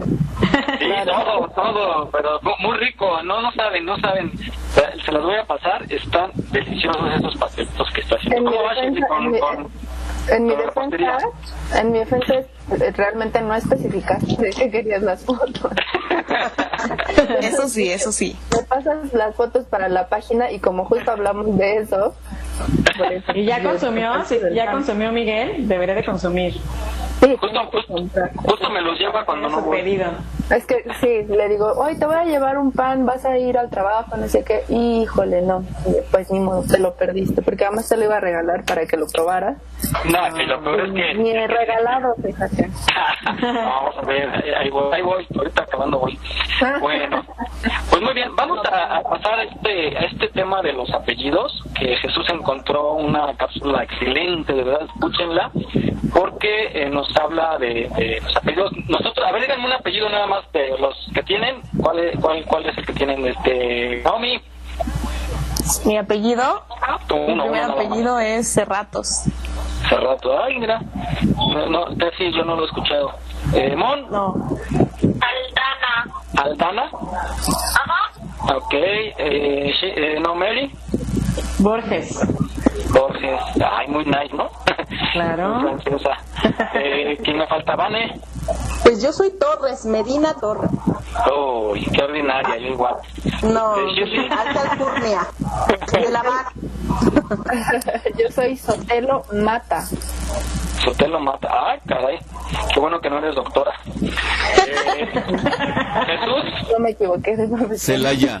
Celaya. Como las cajetas. Muy bien. Perfecto, qué rico. Yo soy Torres, o sea que extraordinario, ¿verdad? Bueno, pues vamos Jesús, te preséntanos esta notita que encontraste. Va la nota de los apellidos. ¿Verdad?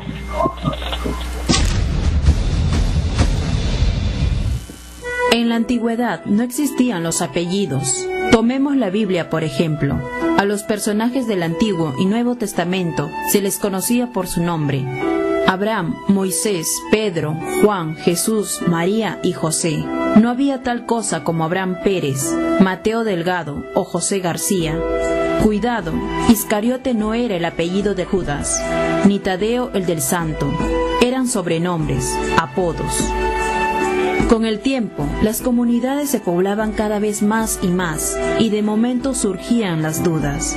Llévale este mensaje a Juan. ¿Cuál Juan? preguntaba el mensajero. Pues Juan, el del valle, explicaba para distinguirlo del otro Juan, el del monte. En este caso, los apellidos del valle y del monte, tan comunes hoy en día, surgieron como resultado del lugar donde vivían estas personas. Estos se llaman apellidos topónimos, porque la toponimia estudia la procedencia de los nombres propios de un lugar. En esa misma categoría están los apellidos Arroyo, Canales, Costa, Cuevas, Peña, Prado, Rivera, que hacen referencia a algún accidente geográfico y Ávila, Burgos, Logroño, Madrid, Toledo, que provienen de una ciudad en España. Otros apellidos se originan por alguna peculiaridad arquitectónica con la que se relacionaba una persona. Si tu antepasado vivía cerca de varias torres, o a pasos de unas fuentes, o detrás de una iglesia, o al cruzar un puente, o era dueño de varios palacios, pues ahora entiendes el porqué de los apellidos Torres, Fuentes, Iglesia, Puente y Palacios. Es posible que hayas tenido algún ancestro que tuviese algo que ver con la flora y la fauna. Quizás criaba corderos, cosechaba manzanas o tenía una finca de ganado. De ahí los apellidos Cordero, Manzanero y Toro. Los oficios o profesiones del pasado también han producido muchos de los apellidos de hoy en día. ¿Conoces algún labrador, pastor, monje, herrero, criado o vaquero? Pues ya sabes a qué se dedicaban sus antepasados durante la Edad Media. Otra manera de crear apellidos era base de alguna característica física o un rasgo de su personalidad o de un estado civil. Si no era casado, entonces era soltero. Si no era gordo, era delgado. Si no tenía cabello, era calvo. Si su pelo no era castaño, era rubio. Si no era blanco, era moreno. Si tenía buen sentido del humor, era alegre. Si era educado, era cortés. Quizás la procedencia más curiosa es la de los apellidos que terminan en es, como Rodríguez, Martínez, Jiménez, González, entre muchos otros que abundan entre nosotros los hispanos. El origen es muy sencillo. Es significa hijo de. Por lo tanto, si tu apellido es González, es porque tuviste algún antepasado que era hijo de un Gonzalo.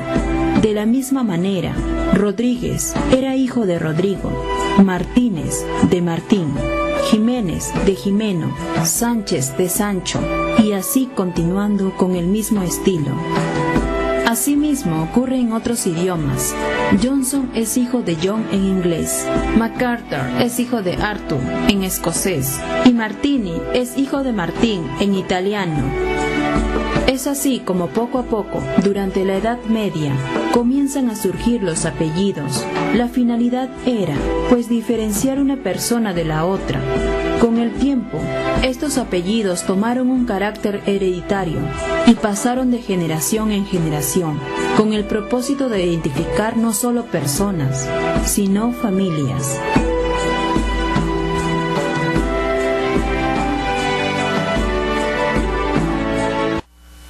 Muy bien amigos, pues acabamos de escuchar eh, esto tan interesante, ¿no? Los apellidos. Ahorita estamos platicando de qué significan los apellidos, pero bueno, a ver si en ocho días analizamos algunos apellidos. Oye, pero qué complicado, o sea, qué curioso. a mí me encantan estas cápsulas que encuentras, Jesús, porque nos, nos ilustran mucho y, nunca me hubiera imaginado que fuera así. Pero imagínate que te llamaras en aquel entonces, que vivieras, bueno, una mujer que viviera en, la colina, ¿no? Como decían ahí, este, y, se, llamara Rosa, ¿no? o, o, Blanca, ¿no? Y, y o, tú Plácido de arriba o Plácido de allá abajo. Y, qué, qué, feo, yo qué bueno que me llamo Miguel. ¿Qué imaginación, Miguel? ¿Eh? ¿Qué imaginación la tuya? No, pues es que te, te pone a pensar realmente. Rosa de vaca. Rosa de vaca, imagínate, ¿no? No, eh, eh, vaca del toro. Vaca del toro. Vaca del, vaca del toro. Así no, nada más del toro. Pero, pero muy interesante y sobre todo esa parte de, por ejemplo, de Jiménez, ¿no? Que la EZ Martínez, Jiménez, este, Hernández, la EZ decía hijo, hijo de. Como en Estados Unidos alguna vez leí una capsulita que, por ejemplo, son, ¿no? La terminación son, que es, similar porque es Williamson, Johnson, Stevenson, Richardson es hijo de, hijo de John, hijo de Steve, hijo de William. Entonces, es muy parecido a lo que nos ilustran en esta cápsula de Jiménez, el Z la terminación es hijo de. Bueno, pues, bueno, ya aprendimos algo el día de hoy. Ya nos cayó el 20. Vamos a explicar, Jesús, te toca, ahora sí que por haber nacido en los años 900, te toca explicarnos lo de lo que es la frase de ya te cayó el 20.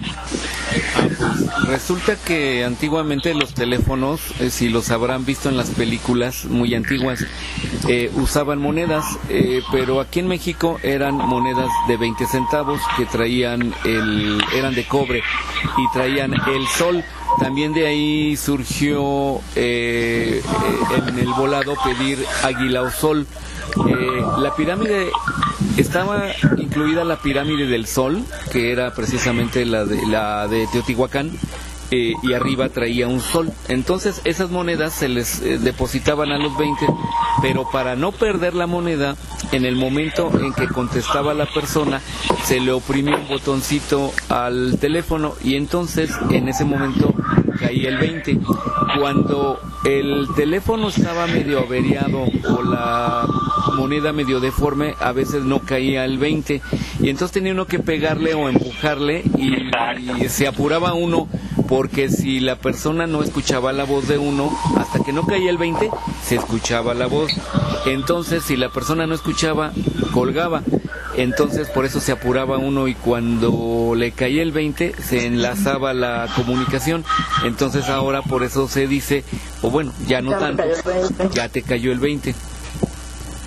Exactamente, a mí a mí sí me tocó vivir, creo que a Vane también, a las demás niñas creo que no, o sea, acaso de muy bebés, o de no, no, no creo que ni de bebés, pero sí era, era muy curioso y era desesperante, ¿no? Porque como dices, tienes que apurarte que cayera el 20 y le dabas el golpecito al lado del teléfono para que cayera. Pero fíjate que había una maña por ahí en, en el barrio que, que me recuerda mucho la escena de Don Gato cuando le echa el parquímetro, ¿no? Y, y tiene su moneda con el y la vuelve a sacar. Entonces, así lo, lo hacían, en, en, se amarraban un hilito con tiure muy delgado para que identificara la moneda, caía y la, la, la levantaban los amigos ahí de la palomilla, levantaban otra vez el, la moneda, la a sacar y hacían nada más que pesada. Luego igual idearon, por ahí había unas tuercas gruesas que tenían el mismo peso de la moneda. Y hacían que una ronada y la metían y pues, simulaba la moneda y, y así podían estafar a, la compañía, ¿no? Para poder hacer esos teléfonos. Luego sacaron unas casetitas, no sé si recuerdas, muy bonitas, cuadradas, así como del tipo de las películas que dices, eh, muy bonitas que decía teléfono, y, pero duraban muy poco porque las vandalizaban o se las robaban o las rompían o las pintaban y era, era muy costoso, pero estaban muy bonitas, muy elegantes esas cabinas y luego sacaron unas de un plástico muy delgado, muy extraño, no, sé si recuerdan, de colores así amarillito, no ambas, como, como tipo espacial, o como un casco. y azul y que te cubría, exacto, y que te cubría como medio cuerpo, ¿no? Para que te pudieras meter y aislarte del, del ruido. Entonces, Este, vamos a subir a la página estas fotos para recordando esos tiempos que, que pues, eran muy bonitos pero no duraban mucho, precisamente porque las vandalizaban. Bueno, pues ya ilustramos un poquito de historia ahí a nuestras compañeras que están muy pequeñas a nuestro lado.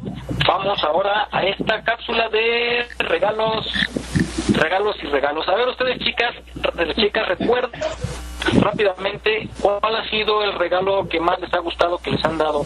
Ya sea una beca, un familiar o un vecino y que recuerden que así digan, ese, ese regalo fue para mí lo máximo.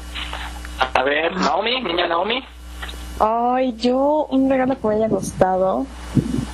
Ay, qué difícil. Pues yo creo que, o sea, de regalo o así, eh, o el peor, o el que hayas dicho, ah, no me gusta. no, es que en realidad no no soy tan de que no me guste algo, realmente si me regalan algo me, me gusta mucho y agradezco mucho que me den algún tipo de detalle, regalo, lo que sea, me, me fascina. Creo que en mejores regalos que me han dado, creo que más bien ha sido experiencias, así como de, de regalo de vamos a ir, no sé, a Cuernavaca. O sea, de regalo vamos a gastar dinero de tu regalo y ir a Cuernavaca todos. Creo que es más eso, o sea, que hemos ido mi familia a festejar a Cuernavaca y pues ya no me dan nada de regalo porque hacen el gasto. Pero creo que son los momentos que más, este, pues más se viven y más se quedan como en tu memoria. Porque sí me han regalado de que el celular, de que, no sé, videojuego, cosas así pero al, final pues termina devaluándose, termina pasando de moda y pues ya no ya no tiene ya no vale lo mismo, entonces creo que los momentos son lo, el regalo más bonito. Exactamente, coincido que los momentos es lo más bonito. ¿Mon? Yo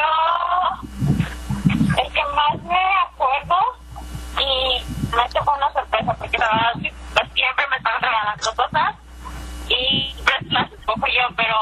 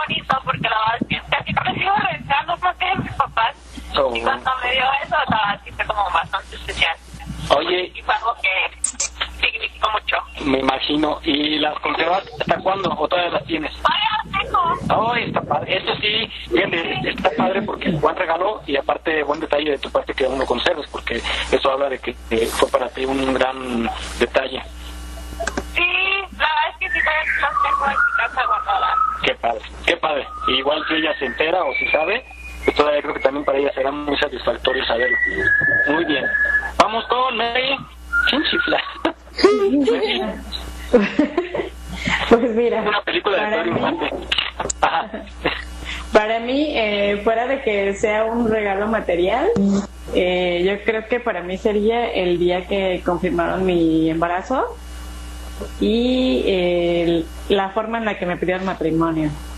A ver, ¿cómo fue? Rápido, cuéntanos, ¿cómo fue? Pues eh, fue un 31 de diciembre, nadie se lo esperaba, nadie sabía y estaba la familia de mi esposo, estaba mi familia y pues ya llegó un momento en el que se estábamos haciendo el brindis del 31 y ya cuando le tocó a él, este, pues ya se metió la mano en el saco, sacó el anillo y todos llorando ahí de emoción. Todo muy bonito. Muy bonito. claro, debe ser. Bueno, vamos con Shirley. Pues yo también creo que el regalo más grande de mi vida es mi hija. Ese definitivamente es como lo mejor que nos ha pasado en, en la vida. Pero regalos materiales, pues no sé, bueno, a mí me encanta que me regalen boletos de conciertos, por ejemplo, porque los disfruto mucho, ¿sabes? O sea, voy y me divierto y, y me desfogo y bailo y todo lo que se, se, hace en un concierto, ¿sabes? Bailar, este, disfrutarlo. Eh, y pero en general, pues los regalos, pues para mí son todos muy valiosos y muy preciados porque todos son, creo, con cariño y entonces pues así tal cual los valoro. Entonces todos para mí todos los regalos que me han dado son, son muy bonitos. Justamente sí creo coincido que lo valioso es el detalle no o sea es algo muy sencillo eh, de poco valor quizá, pero con mucho sentimiento, vale muchísimo más que cualquier cosa que, que valga mucho y que sea por, por compromiso, ¿no? Vamos con, ¿vale? Pues mira, yo sí tengo como dos que son muy materiales, pero el cómo me lo dieron fue así como que muy lindo. Una es, mi marido trabajaba en, el mundial, le tocó ir a, a este, ay, a Sudáfrica y me trajo un anillo de tanzanita bien bonito. Y la forma en que me lo dio fue así de, de, de princesa, ¿no? Con su príncipe azul. Y otro que recuerdo muy padre fue cuando me dio, este, me cambió la camioneta. Eh, yo estaba tomando un coaching y ese día me tocaba este, una noche de silencio. Entonces tenía que salir bien concentrada, este, súper conmigo misma, de no hablarle a nadie, ¿no? Y en eso él, fue por mí en la camioneta. Yo dije, Madre Santa, ¿cómo hoy que no puedo gritar, agradecer? Ni, pues, o sea, mi, comunicación fue diferente, ¿no? Porque yo no podía emitir ningún sonido. Sin embargo, este, pues lloramos, nos aprovechamos, o sea, fue, fue, fue algo muy bonito, ¿no? Muy bien. ¿Jesús? Pues a mí me gustan mucho la herramienta y los gadgets. Entonces, eh, que me regalen así un, herramienta, un esmeril, un taladro, algo, un nivelador láser, ese tipo de cosas son las que me, me, agradan. Muy bien. Pues bueno, yo a mí lo que me ha gustado, pero de forma esa vez, son los chocolates, los perros, me encantan, me encantan, me encantan, me encantan.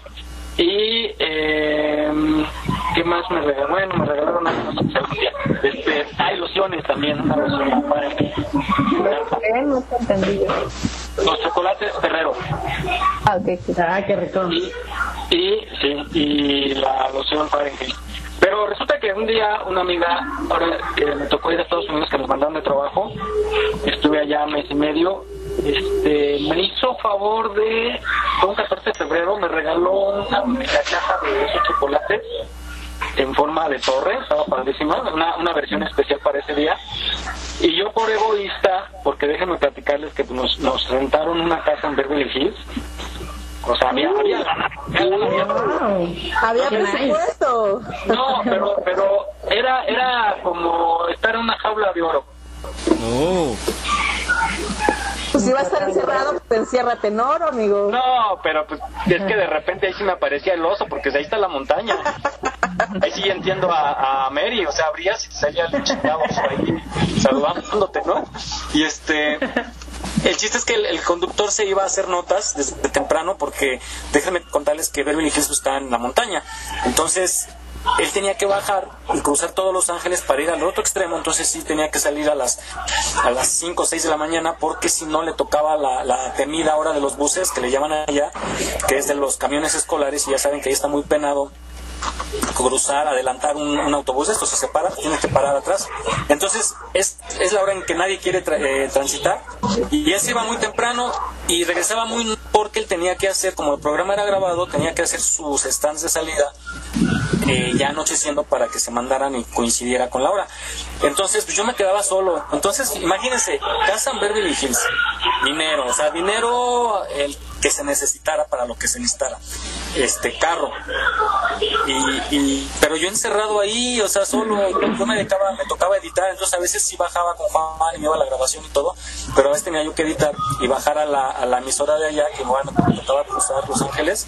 Y este, el chiste fue que mi amiga que vive por ahí me, me fue y me regaló esa caja, pero había una persona invitada no muy agradable que de repente se le dio alojamiento unos días que no gastara, pero pues agarraba de todo ahí, entonces dije, pues va a agarrar mis chocolates y había un refrigerador de esos enormes que traen compartimentos escondidos. Entonces me ocurre guardarlo hasta abajo para que no lo agarrara. Y el día que nos vamos, se me olvida la torre de chocolates. ya cuando venía en el, ya cuando venía en el avión dije, ching, y lo peor es que, pues bueno, lo bueno es que se lo iba a llevar la gente que iba a hacer limpieza de, de ahí, ¿no? Pero pues envidioso, se me quedó mi torre ahí. Bueno, esa es la triste historia. Sí, caray. Lo primero que hice llegando al aeropuerto, comprar un tinlarín. ya no bueno, pues vamos a escuchar justamente esta cápsula que eh, habla de los regalos románticos más caros de la historia. Los regalos románticos más caros de la historia. 1. Champán de 170 años. Ravi Visvanathan deseaba ofrecer un original regalo a su mujer por su aniversario de bodas. ¿Por qué no una botella de champán Vauclicot de 170 años de antigüedad? Además de la historia que se encerraba entre sus añejas burbujas no tenía desperdicio. Rescatada de un barco naufragado en el mar Adriático se alzaba como la pieza más preciada de la subasta, de la cual la sacó nuestro Romeo por 30.000 euros. 2. Kilométrica manta cibelina. ¿Quién sabe cuántos pobres animales fueron necesarios para satisfacer el capricho del rey Sol, Luis XIV, para honrar a su esposa y prima María Teresa? A pesar de serle continuamente infiel y de tener todo un ejército de hijos ilegítimos, no dudó en regalarle una estola de cibelinas de kilómetro y medio de largo para que pudiera pasearse sobre tan mullido sendero en Versalles. Hoy en día tendría un precio de 70.000 euros. 3. Inodoro de diamantes. Decorado a base de rubíes, zafiros y diamantes, la firma Pedruscos diseñó para Jennifer López este fastuoso inodoro que Ben Affleck le regaló a la que era entonces su pareja. Y es que un trasero como el de la cantante merecía sin duda un distinguido trono. Precio, nada, 100.000 euros. 4. Bolso de piel de cocodrilo. Estamos ante un Silver Himalayan hecho con piel de cocodrilo blanco y adornado con diamantes de 3 quilates. No sabemos qué culpa tenía el pobre cocodrilo, pero David Beckham pensó que era sin duda uno de los mejores regalos que podía hacerle a su mujer Victoria. ¿Que cuánto le costó la idea? 100.000 euros. 5. Diamante Taylor Barton. A pesar de su turbulenta relación, Richard Barton nunca dudó en agasajar a Elizabeth Taylor con los mejores regalos. Uno de los más famosos fue un diamante, el más caro del mundo, casi 70 quilates y encontrado en Sudáfrica. El actor pagó a los joyeros Cartier un millón de euros, pero hoy en día este diamante tiene un coste de 13 millones. 6. Una isla. Para regalos románticos, el que el rapero Jay-Z hizo a su novia Beyoncé, nada más y nada menos que una isla para ellos solos. Seguro que tu pareja se conforma con una cena romántica, pero si te tienta la idea, prepara 17 millones de euros. 7. El diamante Orlov. Catalina la Grande, emperatriz rusa, cubrió de regalos al comandante militar Conde Orlov. Su amante tuvo la suerte de un rey y de ahí que se le construyera incluso un palacio gigantesco con su respectivo ejército de criados y fabulosas vistas cercano al castillo de su amante. Así que cuando le tocó a él cumplir en eso de los regalos, no pudo ser menos y se esforzó por estar a la altura. Y vaya si lo hizo. En 1798 le regaló el fabuloso diamante que hoy en día lleva su nombre, uno de 198,62 quilates. Su precio nadie se ha atrevido a tasarlo aún. ¿Y tú? ¿Cuánto estarías dispuesto a gastarte en tu pareja? Aquí estamos, México. Esperamos tus comentarios a nuestro WhatsApp 56 294 1459. 56 294 1459. Continuamos. Muy bien, aquí estamos de regreso escuchando tanta información tan interesante. Adelante, Miguel. Oye, qué impresionante esto de, del inodoro, ¿no? Para Jennifer López. Caray, ¿entiendes? O sea, bueno. El inodoro, la isla.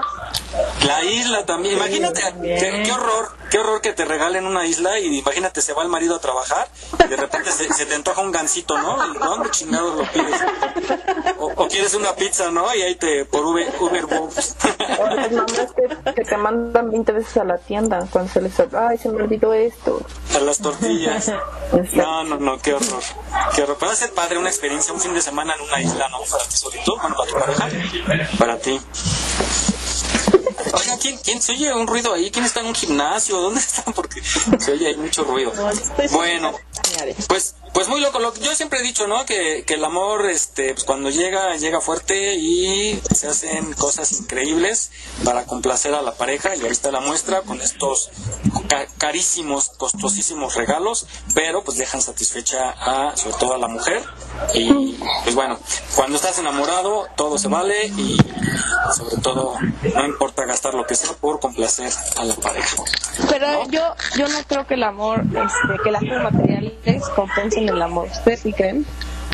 No, sí, sobre todo las mujeres son, o sea, bueno, obviamente sí son muy de, de detalles, detalles como humanos más que nada, ¿no? De, de, amor y eso, pero material sí, yo creo que habla de, eh, porque yo me imagino que la mujer lo ve por el esfuerzo y repito, o sea, cuando se está enamorado se hace lo que sea, no importa lo que se gaste por complacerla. Yo creo que por ahí lo ven en el caso de estas mujeres, pues aparte son mujeres que han tenido pues todo, o sea, entonces imagínate qué reto también como de, vos, ¿qué le regalo, no? Una isla. Algo exótico. Sí, un jabalí, no, ya tiene jabalí, ¿no? ¿Qué le regalo a la No, pues cocodrilo, ya tiene cocodrilo.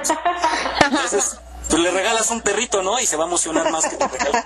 Yo me imagino. Es un complemento, ¿no? Yo opino que es un complemento, o sea, los detalles eh, que no son, eh, que son de sentimiento, creo que son súper bien recibidos y te anima muchísimo, ¿no? Y sabes eh, que es recíproco el amor. Y los detalles eh, materiales, así sea a lo mejor una rosa hecha con, con una servilleta o una cena en un, un restaurante elegante, creo que los dos tienen el mismo valor, pero sí es bonito recibir ese tipo de, de regalos materiales, verdad. Claro. ¿Tú qué opinas, Mon? ¿Qué opinas de los costosos regalos?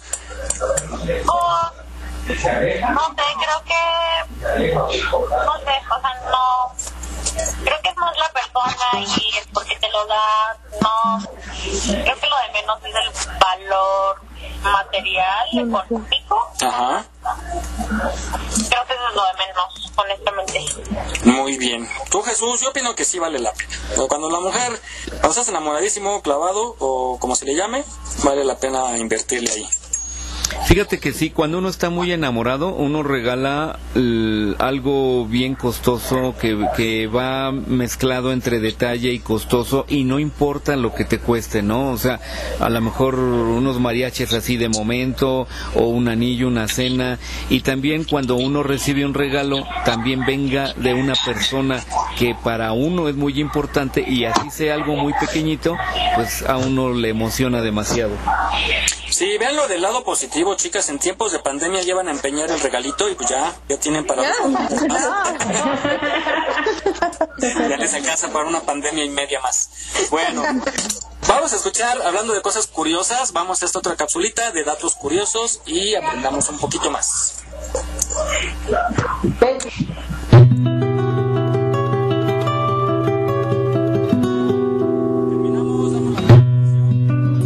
En Estados Unidos los policías comen donas y en México los policías comen tacos. ¿Sabías que esto puede hacer una gran diferencia en la seguridad?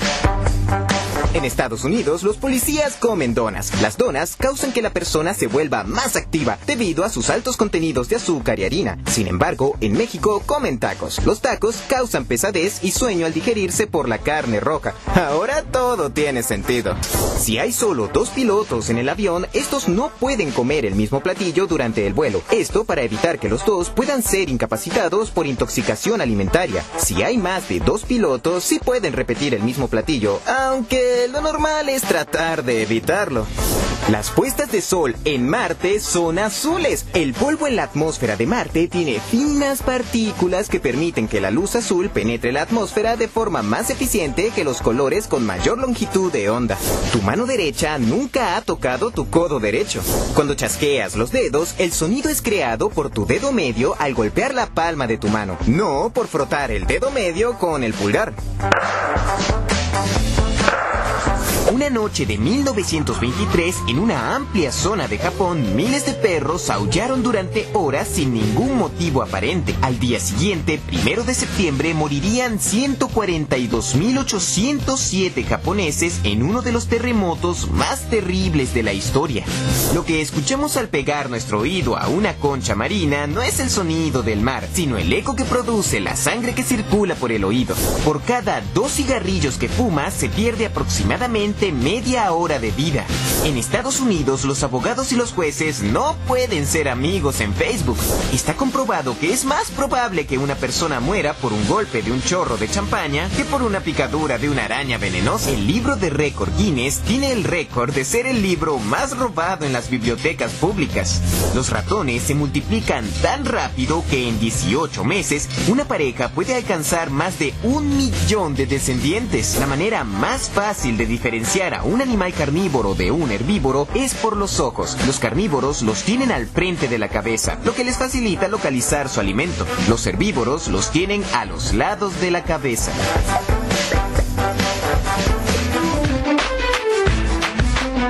Aquí estamos, México. Esperamos tus comentarios a nuestro WhatsApp 56 294 1459. 56 294 1459. Continuamos.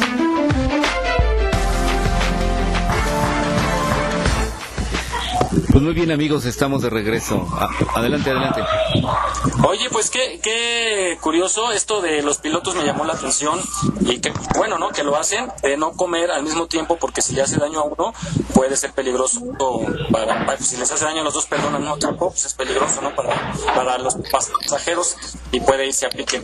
Eh, alguna vez yo trabajé en una producción en donde tenían estipulado que cuando hubiera viaje viajaba la mitad del talento en un vuelo y la otra mitad en otro y lo mismo sucedía con producción pensando fríamente en un posible retraso o accidente para que no le afectara a toda la producción que pudiera la mitad hacer el, la producción, ¿no? Llegando el programa y pues bueno, fue una medida así como medio fría pero con lógica. Entonces, eh, muy muy curiosas estas cápsulas para aprender un poquito más de estos datos curiosos. Y bueno, pues vamos llegando ya al final de este programa. Aquí estamos México, son 11 de la mañana con 33 minutos. Y les habíamos pedido que, eh, chicas, eh, ustedes recomendaran algo para la gente que nos está escuchando y que está todavía aún confinada en su casa. ¿Alguna propuesta para ver o ir al, museo, que ya abrieron los museos, algún sitio de interés, o ver en la televisión o en internet? Naomi, ¿qué propones? Yo una serie que es mi favorita que se llama Prison Break. Eh, la quitaron de Netflix, pero ya la pusieron en Amazon Prime. Entonces, este, pues prácticamente es de, un, de unos hermanos que a uno lo meten a la cárcel, pero es inocente. Y pues el otro hermano ayuda a, escaparse al hermano inocente. Entonces está muy buena, la recomiendo Muy bien, Mon. Yo recomiendo que se sigan en sus casas. Muy bien. Va, este, Shirley. Yo también les recomiendo que se queden en su casa y que vean eh, una obra de teatro que de hecho se recomendó la semana pasada, Clicktory. Es una obra de teatro virtual, es vía Zoom, es este sobre un, es como para la apertura eh, mental sobre la cuestión del sexo entre mujeres, bueno, no entre mujeres, sino que, las, que las mujeres podamos abrirnos hacia este tema. Exactamente, y romper con estos con estos tabús, exactamente. Eh, Clicktoris, y pues bueno, tienen una página, ¿no? O búsquenla así en internet, Clicktoris, y tienen su Facebook también, para que puedan comprar su boleto, porque... Los boletos los pueden cobrar eh, por boleto polis, solo son 100 pesos, así que sabes que está Y es una obra muy buenas, son actrices con mucha experiencia y son muy buenas también. Aparte una coproducción de México con Colombia, ¿no? Además, exactamente. Muy bien. Eh, Mary, ah, bueno, Mary, adelante. Yo tengo una recomendación para todas las mamás y los papás también, para hacerles un slime comestible a sus niños. Y solamente son dos ingredientes, está súper fácil. Compran gomitas, las que ustedes, las que les, más les gusten a sus niños, las ponen a baño María, ya que se derritan, le van a agregar azúcar glass, pero que sea de tipo endulzante. Entonces ya lo revuelven todo, todo, todo, hasta que ya quede con la consistencia de slime y a jugar con sus niños. Oh, esto no es comestible. Sí, es comestible. Ah, sí. ¿Podría yo encargar uno de mole de olla para Por favor. Hay de pozole, de pantita. Pero, o sea, se derriten las gomitas y después se le echa azúcar glass. Sí, ya que se derritió, que ya está toda este, ya bien derretida, ya le pones el azúcar glass, pero debes pedir que sea endulzante. Endulzante, ok. Ajá, y ya la, la sigues revolviendo hasta que tú veas y ya sientas que ya tiene la consistencia del slime. Ahí ya queda ya que la tienes, te engrasas tus manitas para que ya puedas jugar con, la, con el slime. Y no está muy pegostoso. Ya que esté fría, ¿eh? Ya que esté fría. No, porque por eso te vas a, poner tanto aceite en tu corazón. Ah, ok. Lo voy a hacer, lo voy a hacer. Sí, Muy bien. Ahí nos dices la próxima semana si quedó y subimos la foto. Claro que sí. Muy bien. Este, Vane. Pues mira, hoy les quiero decir que es 15 de agosto, Día del Vecino. Y en base a ello me voy a ir con esta recomendación. Es una película de animación japonesa muy linda para que la vean en casa con los pequeños. Se llama Mi vecino Totoro. Entonces ahí es una, una linda película entre este, entre los que van a aparecer que son espíritus pequeños, eh, unos similares hay duendecillos. Es una, es una bonita historia que, que las recomiendo para que la vean en familia con los peques. Se llama Mi vecino Totoro. Perfecto. Y pues bueno, Jesús. Yo le recomiendo una película de Leonardo DiCaprio, se llama Atrápame si puedes, y otra película más con él, El Lobo de... Ay, se me fue el nombre. El... De Wall Street. Wall Street, correcto. Recomiendo, es un, ya son programas que son pasados, que se llama, es una serie que se llama El cuerpo no miente.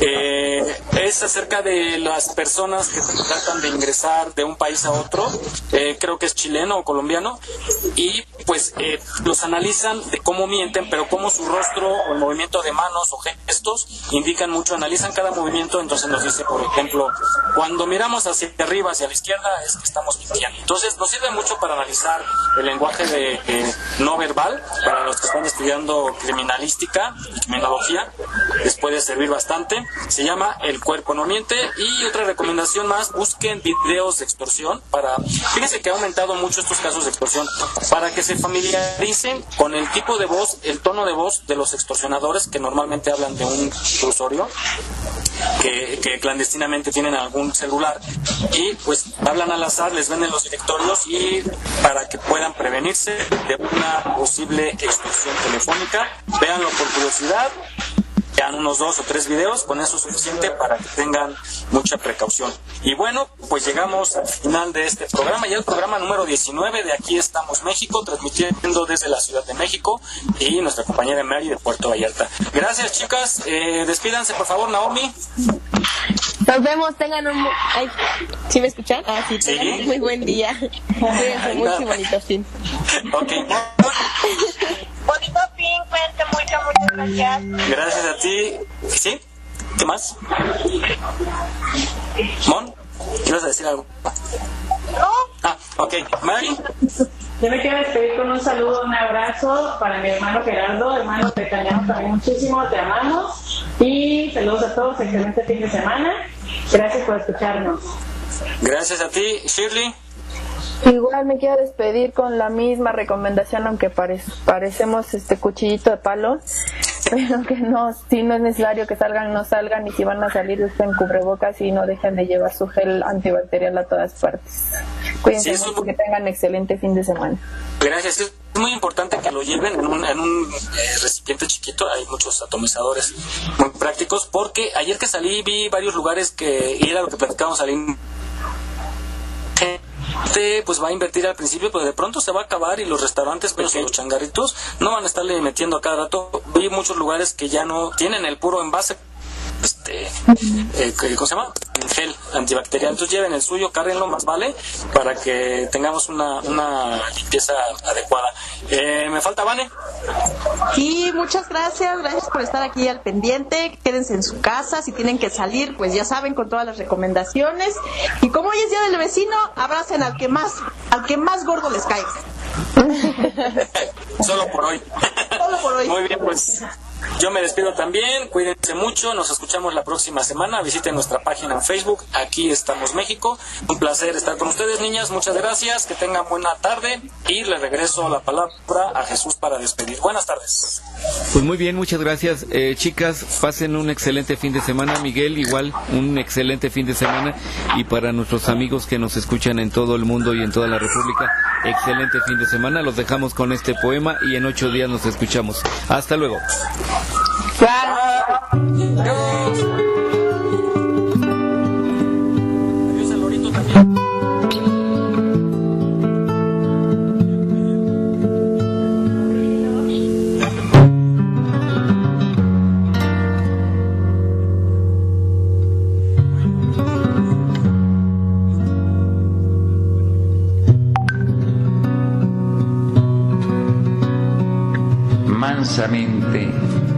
Insoportablemente me dueles.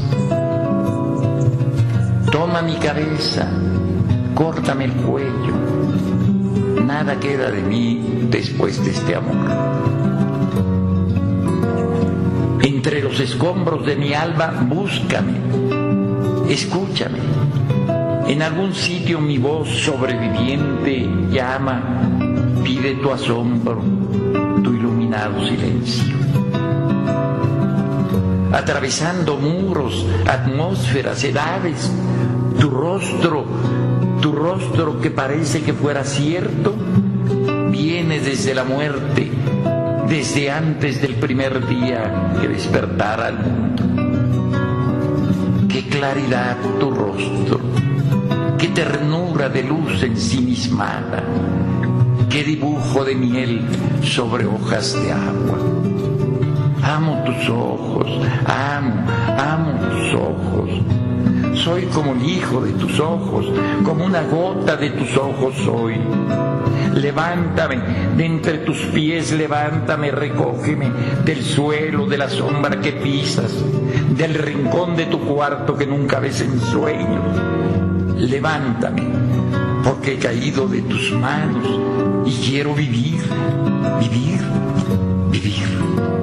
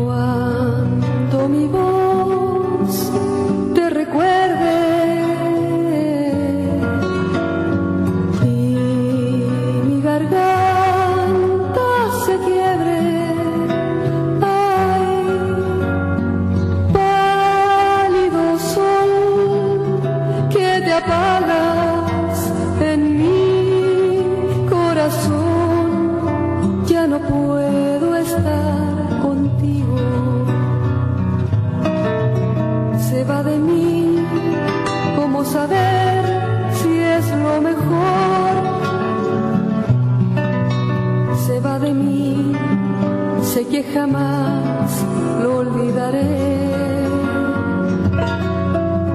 se va de mí, ¿cómo saber si es lo mejor? Se va de mí, pero esta vez